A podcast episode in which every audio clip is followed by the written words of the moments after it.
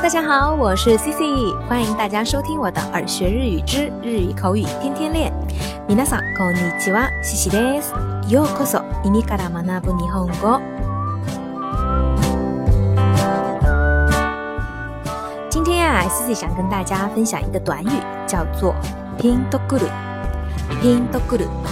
这个ピンとくる呀，就是副词ピンと加上动词くる构成的。 的意思呢，就是有印象，凭感觉或直觉上立即就能明白或理解的意思，有点类似于中文的恍然大悟的意思呀。它呢带有灵感和直觉的意味，表达的呢一般都是自己主观的感受。比如，听到这个成语立马有印象的人，恐怕都是三十岁以上的了吧。このフレーズを耳にしてピンとくる人はおそらく30歳以上の年齢かと思う。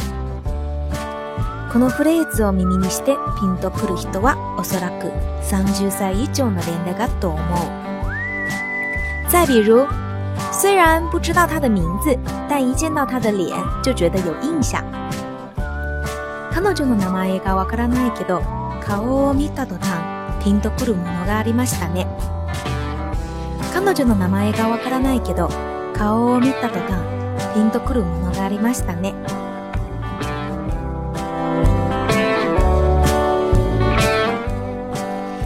那这个ピンとくる呢？它的否定形式呀，就是ピンとこない。ピンとこない，意思呢就是没印象、想不通、不理解、不明白的意思。举个例子呀，不论怎么想，还是不理解。どう考えてもピンとこない。どう考えてもピンとこない。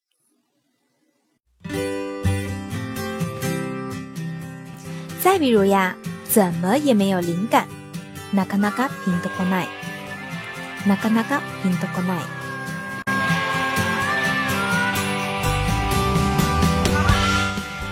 好啦，今天的分享就到这儿。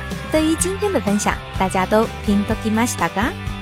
好啦，想要获得文字内容的小伙伴，可以微信搜索公众号“耳学日语”，查看更多精彩内容。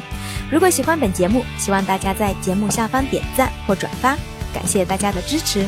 それでは今日はここまでです。また明日お会いしましょう。明天再见，拜拜。